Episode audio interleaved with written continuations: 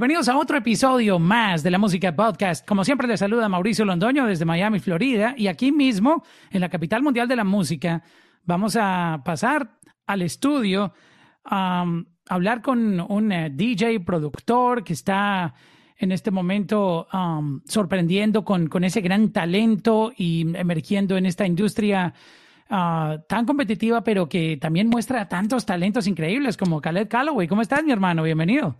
Un placer, un placer, Mauricio. Gracias por tenerme aquí. ¿De dónde eres tú?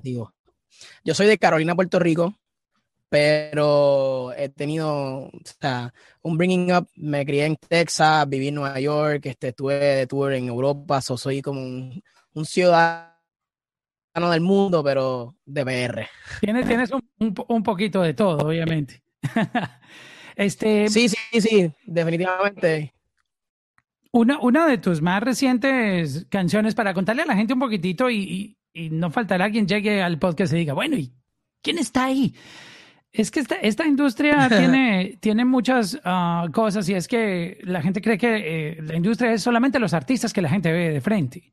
El que ven en el stage, en el concierto y quien aparece en, eh, en las entrevistas de, de Billboard y todo esto, pero muchas personas no saben, aunque yo creo que cada vez la gente está más culturizada y es que esto no fuese posible sin productores, sin escritores, sin managers, sin uh, A&R, sin disqueras, sin trabajo de marketing, sin toda esta maquinaria que tiene que tener un artista detrás. Y muchas canciones vienen de, de personas como ustedes, que son DJs, que son productores, que, que están siempre innovando y creando sonidos una de tus más recientes canciones, um, que está rompiéndola durísimo, donde tú tienes obviamente participaciones de Cora con Raúl Alejandro y, y J Balvin, para poner a la gente un poquitito en contexto de lo que tú estás haciendo en este momento. Este, ¿Cómo te sientes con, con, con esta canción? ¿Cómo está yendo de, de, bien en este momento? Demasiado de feliz. Si, si te cuento que es la, yo creo que cuando empezó la cuarentena, cuando empezó el lockdown intenso, especialmente en Puerto Rico, que fue muy intenso, yo estuve viviendo con, con, Raúl, porque decidimos que pues, ya que tenemos este tiempo, vamos a, vamos a meternos al estudio y, y empezar a trabajar el disco. Y es una canción que se hizo puramente en cuarentena sin saber cuándo íbamos a salir de nuevo, si iban a haber shows. Fue en el, yo creo que en el periodo de más incertidumbre que hubo durante el principio del COVID y ver que esa canción finalmente salió, cómo salió, cómo se hizo, se creó en una casa eh, con un escritor que se llama Dialexis, que yo hice, que, o sea, hice el tema con él de cero, pero en un sofá porque no podemos ir en estudio, eh, que J Balvin estuviese en Colombia, le llegara el tema por WhatsApp. Fue una canción que se creó en un tiempo tan difícil y que ahora salga y, y esté en todos lados rompiendo. Es una canción para mí súper especial. ¿Y cómo fue la historia ¿Cómo empezó la idea de la creación de este track de Cora? Bueno, yo estaba, estamos en la cuarentena, literal, ¿sabes? viendo Instagram y eh, yo sigo a este compositor que se llama Dialexi, que es de Puerto Rico, y veo un, un video que él sube cantando con una guitarra acústica atrás. Este, y de momento yo sé que Raúl estaba buscando un tema para, para Balvin, que llevaba enviándole un par de cosas, a Balvin le interesó. Esperando, ¿me entiende? El... Correcto. ¿Me escucha, verdad? Sí, te escucho perfecto.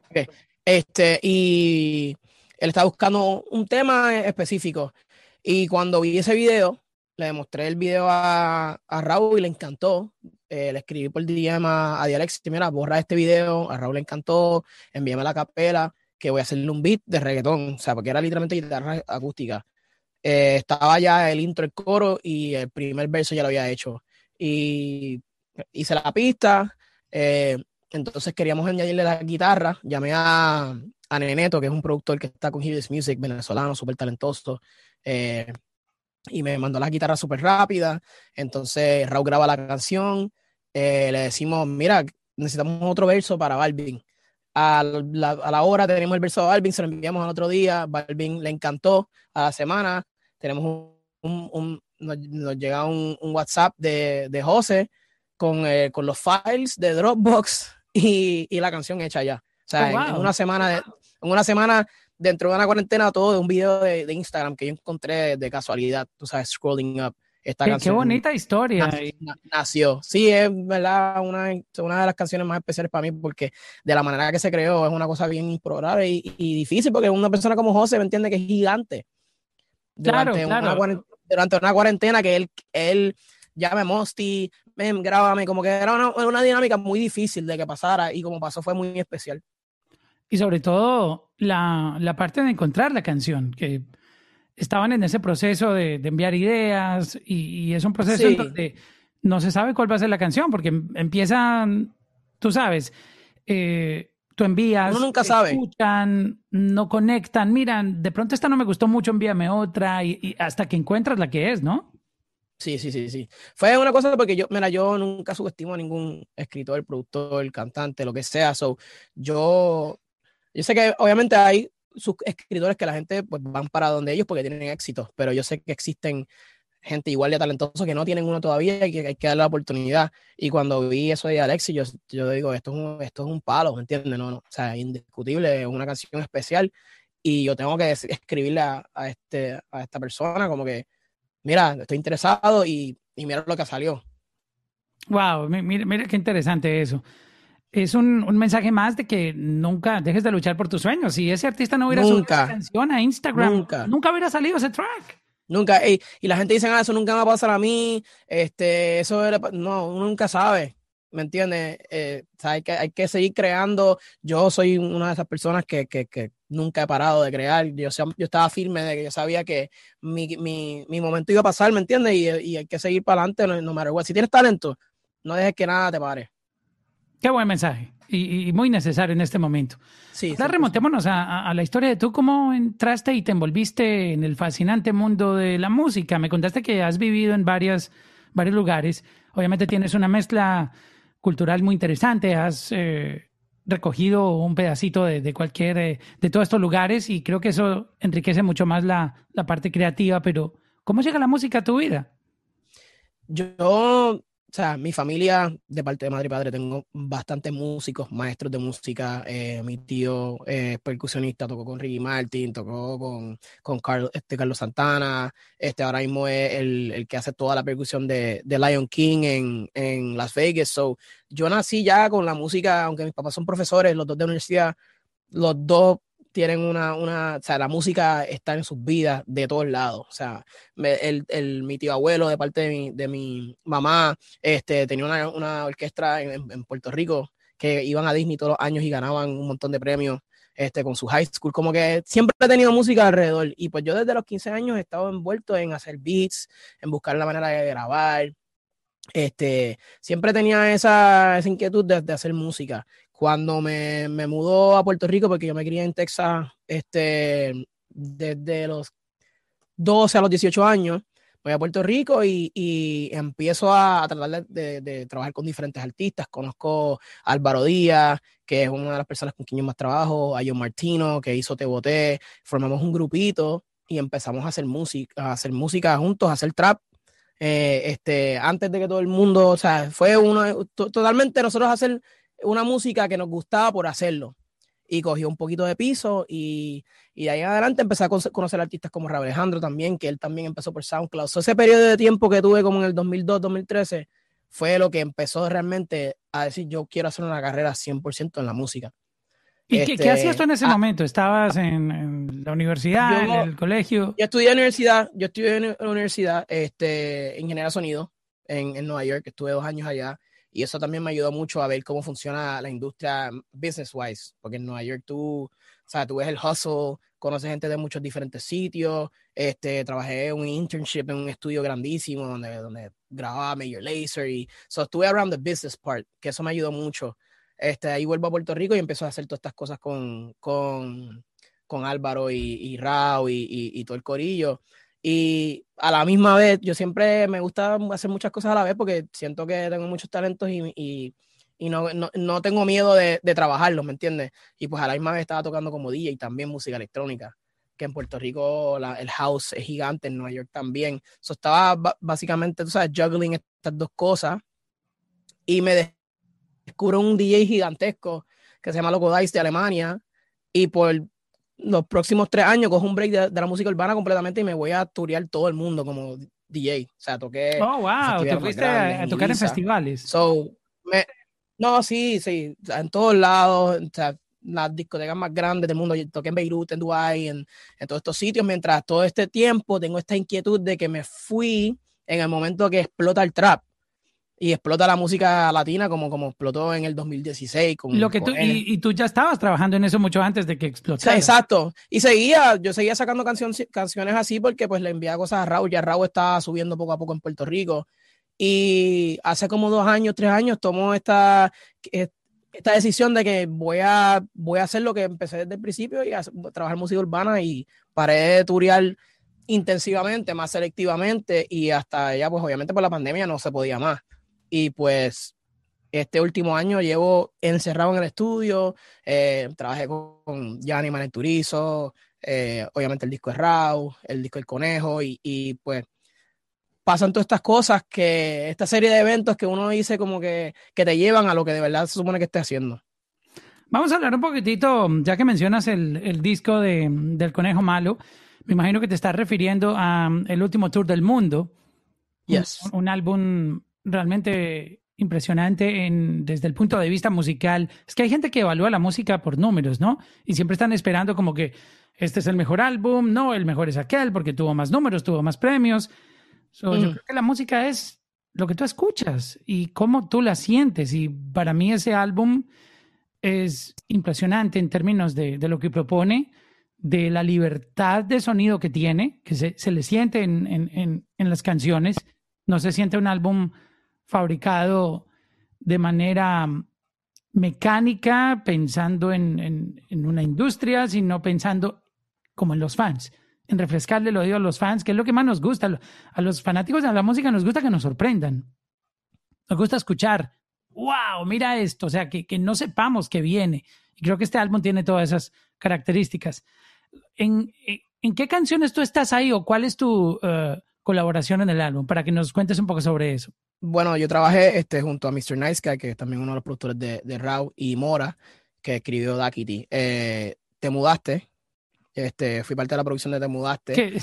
Va así, mira, como un cohete esa canción. orgánica, ¿no? Orgánico. Esa canción no, era el sencillo oficial, ¿no? Obviamente. No era sencillo oficial, es bastante corta, tiene un outro de Flow, ¿me entiendes? Que lo hizo It's Mac, que es el productor principal del, del disco.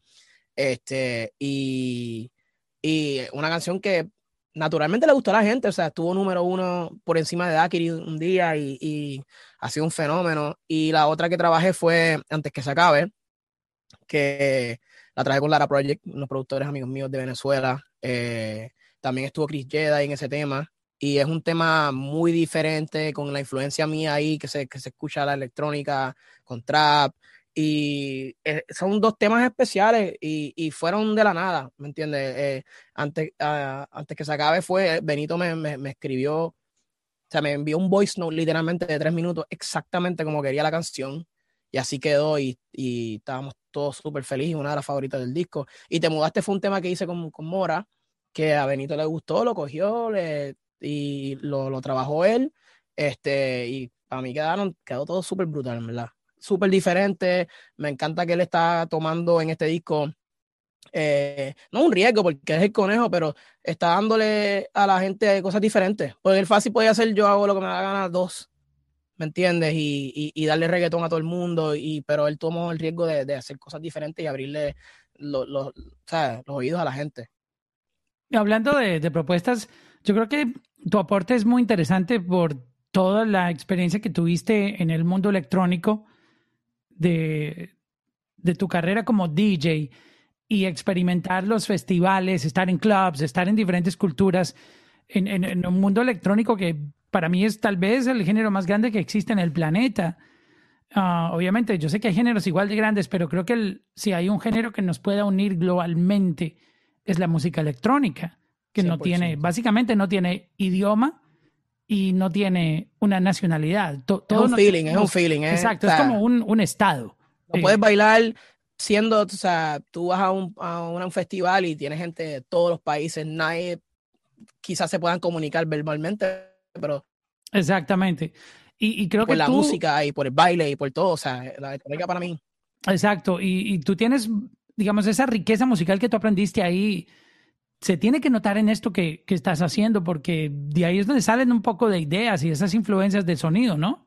100%. La, lo que uno se da cuenta cuando está tureando y va por diferentes países, ves la diferencia en los gustos de, voy a España, toco esto, voy a diferentes ciudades en España, en el norte, en, Madrid, en Bilbao, en Sevilla, dentro de solamente un país, los gustos son tan diferentes, pero buscar una manera de poder conectar con todas esas personas, con mi música, es algo que yo hice por tres años, que me ha ayudado a saber que no sé, hay algo que yo hago un ritmo y yo sé que va a conectar con todo el mundo, por más diferente que sea, o por sonidos que quizás no son lo que se mete en el reggaetón, o acordes que quizás no se usan en el trap, eh, eh, o flows también, porque yo también ayudo mucho en la, escritura del tema.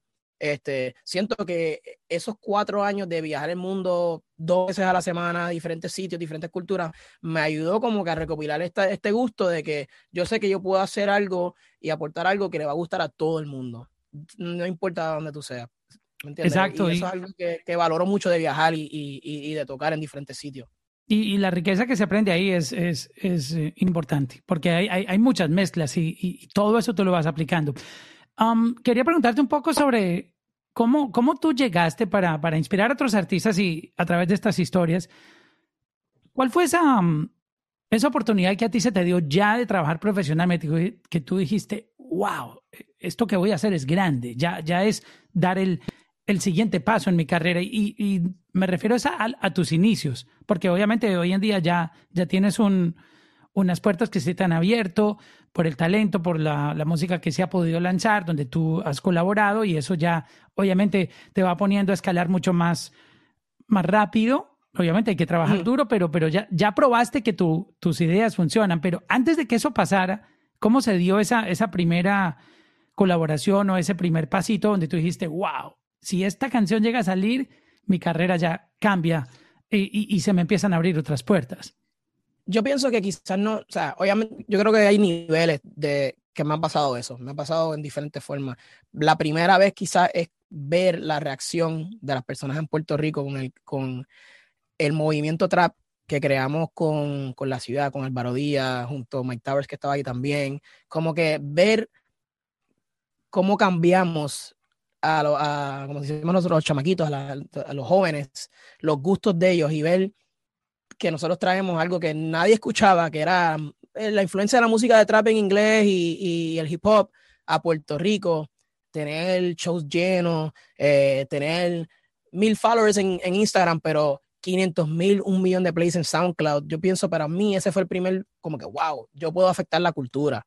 ¿Me entiendes lo que digo? Como que yo Antes de que se hablara de trap, ya estabas tú viendo eso. Ya nosotros en el 2013, nosotros estábamos, y R&B, no solamente trap, R&B, habían cosas, temas que tenían cosas electrónicas, diferentes sonidos, como que nosotros estábamos solamente, yo me acuerdo que nosotros, quizás ahora, uno, yo no lo hago tanto, pero siempre en, en, en, ah, en the back of your head está, tengo que hacer algo que funcione, eh, algo que, le gusta a todo el mundo. En ese momento nosotros estábamos creando por, por el amor al arte, ¿me entiendes?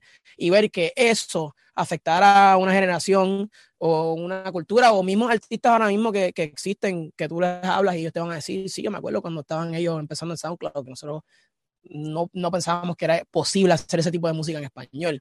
Para mí, cuando tuvimos esa aceptación, yo dije, nosotros podemos afectar la cultura, podemos hacer lo que nosotros queramos en la música y ese fue el primer paso gigante, decir que no, nunca me voy a quitar porque yo sé que puedo afectar la gente y la cultura, ¿me entiendes? Eh, Exacto. después de eso, después de eso, pues vienen, obviamente, pues me voy de viaje con Loco Dice, obviamente ahora con Raúl, de tener la oportunidad de trabajar todo su disco, pero para mí esa es la más que me marcó desde el principio.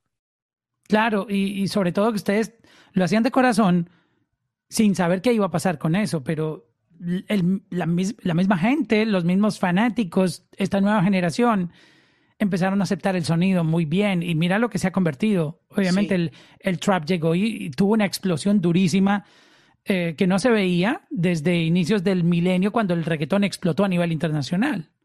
Sí, y, el, y no solamente, o sea, no, no, solamente el trap, también es como que siento que la, la actitud de, de, de, de, ser diferente y, de tratar de, de, hacer, de buscar tu propio sonido, entró al reggaetón, el reggaetón cambió de la manera que se usaban los, los drums, de los, los acordes, todo fue afectado por esta ola de gente que querían hacer cosas diferentes en Puerto Rico. Y de ahí llegó a Colombia, en Colombia salen con Fade y, y que, que, que, están tratando de, de, de hacer cosas diferentes, pero a la misma vez que sea comercial y que es posible hacerlo, ¿me entiendes? So, para mí ese fue lo, más importante que me dijo que nunca me quitara, que yo sé que, que en un momento ese sonido va, se va a escuchar por todo el mundo. Hay un momento en, en, la industria que mm, muchas personas um, quisieran entender un poquitito, muchos artistas me han, me han preguntado sobre eso y quisiera trasladarte esa inquietud es que ellos creen que todas las ideas que a ustedes se les ocurren siempre van a, a funcionar o ser aceptadas. Y mm, piensan que porque ustedes han tenido canciones que han funcionado, entonces todo lo que se meten a hacer al estudio es, es un palo. Y realmente yo les he dicho, no muchas veces es así. Tú estás viendo el resultado de un trabajo durísimo anterior que puede incluir muchas canciones que no, fueron lanzadas o que fueron rechazadas. ¿Cómo manejar ese rechazo cuando tú empiezas a enviar ideas y las ideas que mandas te las devuelven y dicen, mira, no está mal, pero no me gustó? Y, y, lo está enviando una persona que ya tuvo un hit. So, muchos artistas creen que porque ya tuvo un hit, todo lo que se le ocurre, ya eso es un palo. Y no es así, ¿no? es que uno, uno puede tratar de predecir esas cosas, pero es bien difícil. Porque puedes pensar, este va a ser el palo de la vida, que, que este es el, el, el, el, que me va a cambiar la vida, y, y, viene el otro que no le hiciste caso, es el que te cambió la vida. So, yo pienso que lo que hay que hacer es crear y no frustrarte nunca. O sea, obviamente hay frustraciones que pasan, porque esto es así, ¿me entiendes? Y esto es ser un creativo, es algo bien personal. Y, y emocional, ¿me entiendes? Sale de ti y pues uno, uno le rechazan algo y pues uno se siente mal. Pero, pero no se puede tomar personal. No se puede tomar personal, hay que tratar de seguir para adelante. Como que, mira, no, pues esta idea no funcionó, pues o lo saco yo como quiera. Vamos a pues, hacer otra. O, o sea, hacemos otra o lo saco y vamos a ver qué pasa porque yo creo en esto también. Eso, yo creo que eso es importante también porque a veces si tú de verdad crees en, un, en algo, y, y, de verdad piensa, y todo el mundo puede irse a la, corriente contigo, pero tú piensas en algo, a veces funciona. Y puedes hablar con muchos artistas que, que, te digan, la disquera me dijo no, o tal me dijo no, pero yo creía en el proyecto, o yo mismo dije no, pero la disquera me dijo sí, y pues me dejé llevar y funcionó. So, hay que solamente seguir creando y, y, creer en uno, nunca frustrarse, o sea, es seguir para adelante. Obviamente tus influencias tienen que tener muchas... Uh artistas diferentes por, por el mundo que tú te has movido porque tienes como esa mezcla de cultura americana, latino, pero ¿tienes algún productor eh, en tu mundo electrónico o, quién te fue como guiando de manera inspiracional que tú dices, wow, yo, yo quisiera ser como, como esa persona, quisiera ser, seguir su camino o superarlo también, porque uno, uno siempre quiere superar la, la gente que admira. Eh, ¿también recibiste un poco de influencia de, de, productores o artistas? Sí, 100%. O sea, para mí, número uno, si me conoces, sabes que Kanye West, Timbaland, Pharrell. Yo, o sea, yo imitaba los beats de, de Neptunes y de Pharrell. O sea, así fue que yo empecé a hacer pistas en Free Loops, cogía las librerías de Kanye, las la librerías de, de Pharrell y, y, buscaba la manera de, de crear ritmo sin, sin, o sea, yo sin saber, ¿me entiendes? Y esa gente me, me dejaron ver que uno puede ser creativo y no tiene que seguir la corriente y ser uno mismo. Y pues por ahí aprendí con Kanye, con Pharrell, con Timbaland, el latino Tiny, que es, mi amigo, es para mío, pero yo lo veía de él también. Era como que todos estos productores súper famosos y, y, talentosos, pero dentro de, del reggaetón, él se veía diferente. Y era como que, ¿sabes qué? En vez de usar un dembow normal, voy a ponerle un kick de hip hop, voy a buscar este acorde diferente, quizás hago la pista más rápido y como que buscar la manera de, de, ser diferente, pero funcional. Y yo llevo estudiando todos esos productores al sol de hoy, ¿me entiendes? Puedes sacar un tema, yo puedo tener el tema número uno en el mundo, pero yo siempre estoy aprendiendo todos los días cómo, cómo, cómo mejorar. Y, definitivamente dentro del reggaetón, Tiny 100%, Nelly, este, Nesty, la mente maestra, o sea, esas eran, yo viraba a esa gente de que yo tenía 15, 16 años y como que yo quiero ser como ellos, ¿me entiendes? Eh, buscar la manera de ser diferente, pero que todo el mundo quiera trabajar contigo. Eso de ser diferente es un tema muy importante y quisiera tocar contigo un poquito base sobre eso. Eh, estamos en un mundo donde hay mucho talento, hay mucha gente que está trabajando ahí underground, eh, hacen pistas buenísimas, eh, un mundo donde la tecnología ha colaborado un poquitito para poder que muchas personas más se integren a, a, generar beats, a crear ideas. Y, cada vez más, yo creo que hay una, una presión, eh, en el buen sentido, obviamente, para uno mejorar y estar dando más creatividad y crear cosas que capten la atención y que, que sean llamativas, tanto para un artista, en el caso tuyo que, que produces, como para la misma audiencia, la gente que, que, escucha música. Este, es bueno y, y yo creo que tú me analices un poco eso. Cuando tú vas a crear un beat, ¿tú te vas por la tendencia o, tú quieres sorprender con algo? Porque hoy en día eh, es, es complejo ese tema, porque a veces sale algo que nadie ha escuchado, un flow distinto, y la rompe, o vuelve y sale lo mismo que, que ya viene en tendencia y, y puede que pase algo como puede que no pase nada. ¿Cómo es el concepto de crear un beat que tú digas, yo quiero que esto impacte? Eh, ¿Es bueno salirse mucho de la carretera de, de lo que ya está funcionando y crear algo completamente distinto o, o, cómo manejas ese balance? Bueno, yo pienso que dentro de lo que estoy haciendo, que es el reggaetón se ha convertido en pop, ¿me entiendes? Es la realidad. So, yo trato de, dentro de lo que ya está funcionando, que cuando tú pongas ese beat, tú escuchas y digo, wow, del minuto, del primer segundo, esto, ¿qué es esto? ¿Me entiendes? Es un wow factor, que, que, sea un sonido diferente, que no hayas, no, hayas, escuchado, que te llame la atención de uno. Soy, yo siempre estoy enfocado en, en tener la, la, la, la, melodía principal, que sea algo llamativo. No tiene que ser raro, no tiene que ser, pero, pero que no sea lo que está haciendo todo el mundo. Que no suene a, un, a un no, no suena, Exacto. Yo no quiero sonar a nadie, yo no quiero sonar a nadie, yo quiero sonar a mí, ¿me entiendes? Y, y uno de los halagos que he tenido antes de hasta, de tener cualquier tema metido, como decimos nosotros, es que tú pones una pista de Caleb y, sabes que, que, soy yo, de una, de la manera que escojo mis sonidos, de la manera que, que, que hago las melodías, eh, las estructuras, los, los, los drums. O sea, yo he, creado, he creado bien con todas mis influencias mi sonido. Yo pienso que a cualquier productor que me esté escuchando, lo más importante es crear tu sonido. ¿Me entiendes? Porque tú, tú puedes tener tu sonido, como escoges los synths, los drums, pero tener los acordes que funcionan, porque si te pones a pensar, eh, de aquí hace 50 años, los mismos acordes casi siempre han sido lo que, lo, o sea, desde Elvis Presley para acá, ha sido una base de, de, de cuatro, cinco, seis acordes que se han repetido over and over and over and over and over again y siempre han sido hits. Eso ya hay un, hay, hay ya una, una cajita que está, si hace, si trabajas dentro de aquí, puede ser que sea un hit. ¿Cómo lo haces diferente? Poniendo tu propia salsa. Y siento que ahí buscar tu sonido, buscar tener tus propios drums, no repetir nada. Eh, si usas algo que usa otra persona, mezclarlo de una manera diferente. Solamente buscar un tweak bien pequeño, no irte muy left field, muy raro, pero algo que te, que te identifique y digo, esta persona, eh, este beat es una, esta persona sin saberlo. Todo el mundo sabe que Tiny tiene una canción, e, ese es Tiny, eh, Sky rompiendo. O sea, todos tienen unas cosas bien peculiares que, que tú ya sabes que son ellos. Y por eso pienso que son tan este, exitosos. Hablando de beats, ya que mm, eh, el 2020 pues ya está, está listo, ya, esto ya, ya quedó envuelto. Este, vamos a hacer un top 3 tuyo y un top 3 de lo que tú como fanático. Y voy a hablar de solamente ritmos, de pistas, de instrumentales, de, beats. No, no, no quiero saber de, de la letra, ni si la canción fue número uno, número dos, número tres. Aquí, aquí a tener en cuenta números. En tu concepto, entonces va la, primera pregunta. En tu concepto como productor, como fanático de la música, cuando tú escuchas y le das play a algo y, y conectas y dices, wow, qué pista, qué canción.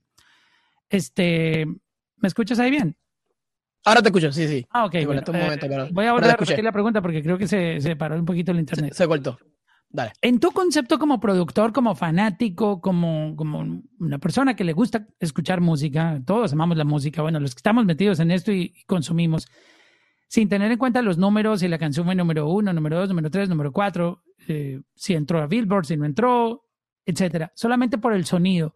Para ti, ¿cuáles son las tres pistas Ah, y enfoquémonos en, en, latino, más duras de este 2020. y ya voy a hacerte la pregunta de, de tus beats, pero como fanático, ¿cuáles son las tres pistas más duras de este año?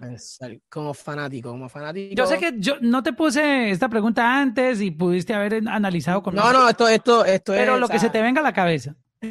este, sin ponerle orden, pero definitivamente cuando escuché el intro de La Santa de Bad y Yankee, la pista de Tiny, de Tiny, a mí, yo dije, ¿qué es esto? Yo siempre digo que como que cuando escucho un ritmo y yo digo, I wish I would have made this, como que quisiera haberlo hecho yo, ¿me entiendes? Ahí es que yo digo que es un, es, un hit. Y La Santa para mí, desde el momento que lo escuché, yo dije, este, este beat está en otro nivel. Este, vamos a pensar más. Ah, yo voy buscando aquí la Santa. Yo, yo creo recordar el intro, pero, pero quisiera. Ok.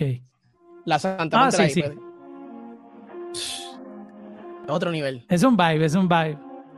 Ya te, te pone. Ya nomás ese, ese pedacito, esos dos segundos. Ya, ya eso, a eso es lo que me refería antes. Es buscar. Es, lo que sea, y eso es bien sencillo, no es como que es complicado ni es bien weird. Es como que buscar algo que te llame la atención de una y, y, y, y el oyente diga, yo tengo que terminar esta canción, yo tengo que escuchar qué va a pasar aquí.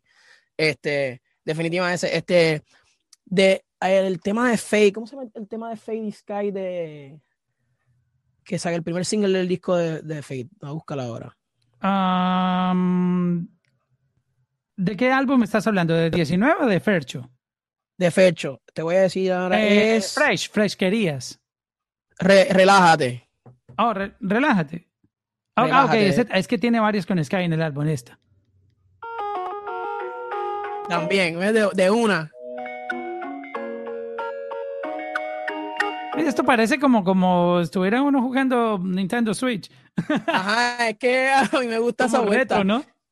Y la otra, ¿Sabes qué? Me encanta mucho la pista de LV de Eladio Carrión. ¿Sabes cuál es? Vamos a Yo creo que es de Sauce Boys 2, ¿verdad? Sauce Boys 2. La hizo, creo que Soteldo on the Beat. Shout out.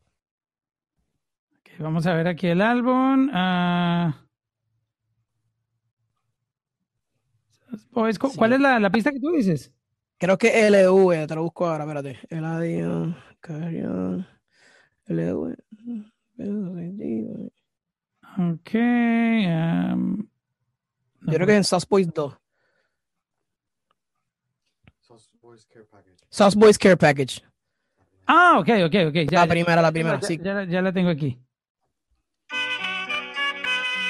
Uf. Pistón.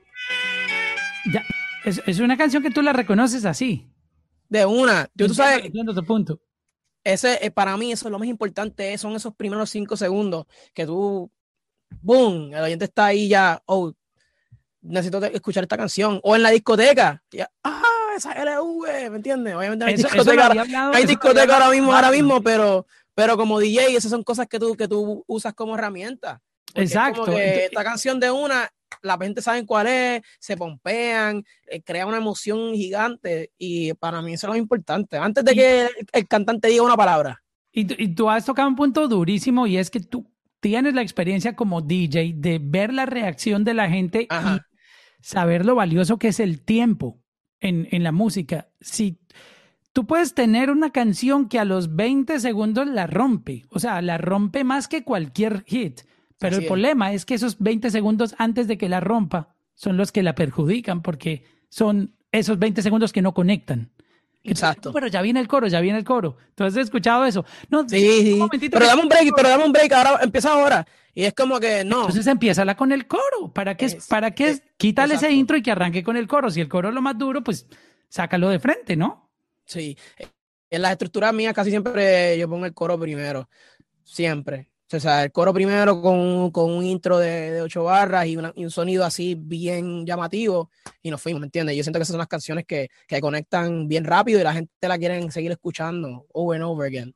Sí, y, y, lastimosamente no, no es que alguien se haya inventado eso, sino que así funcionan las cosas hoy en día. La gente no tiene tiempo ni tiene paciencia. Tú le das play a algo.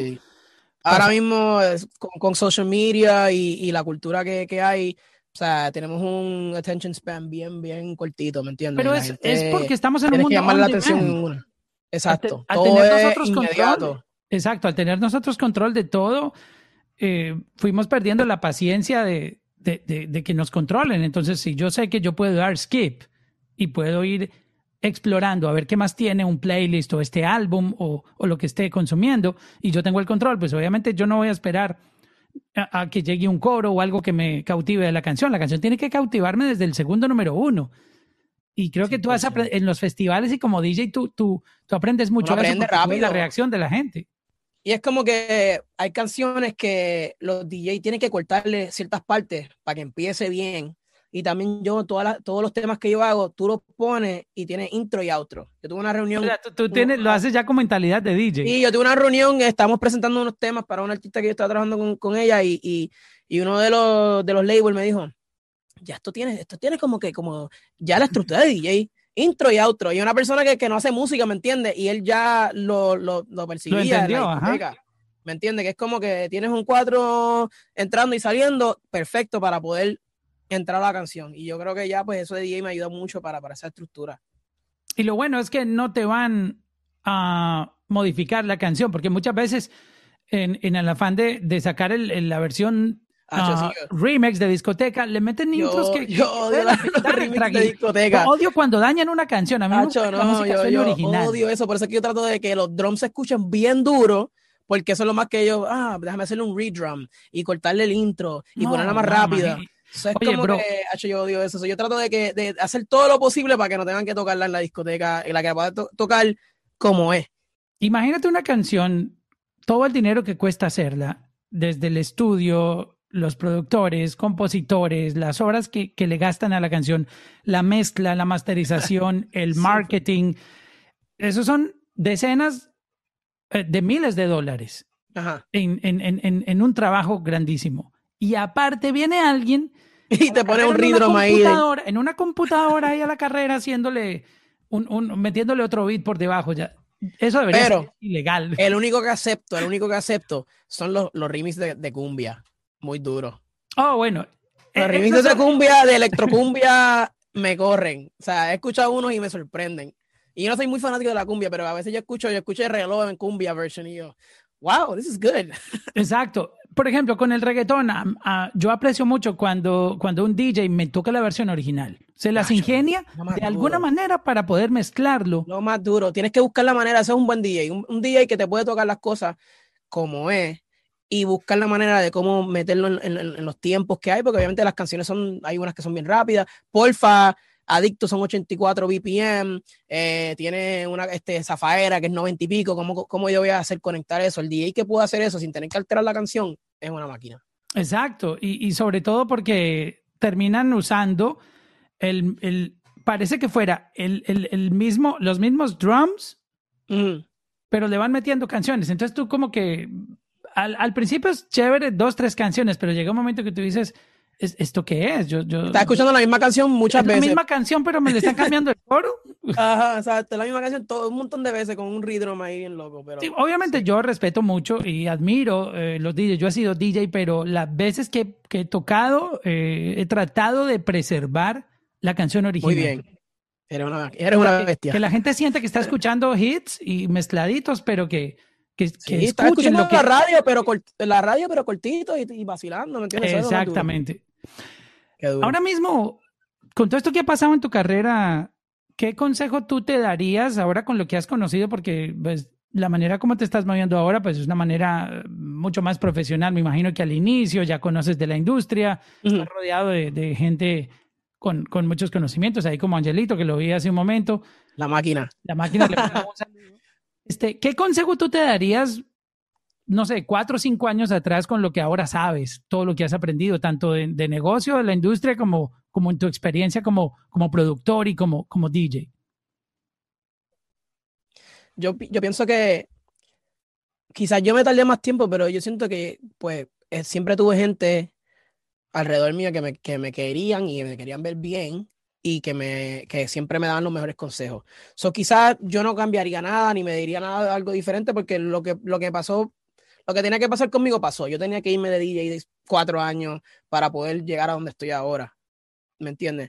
Pero lo que, lo que me ayudó a llegar aquí es tener un equipo este, personas alrededor mío que me guíen, que me ayuden, porque yo también, o sea, yo, yo, yo siempre he sido un hustler, yo siempre he buscado mis cosas, me, meto, me metía en el estudio con los artistas porque me conocían ya, pero tener una, unas personas que estén alrededor tuyo, que, que te guíen, yo creo que es, literalmente lo más importante entre ser una persona bien talentosa haciendo algo o hacerse una persona talentosa exitosa.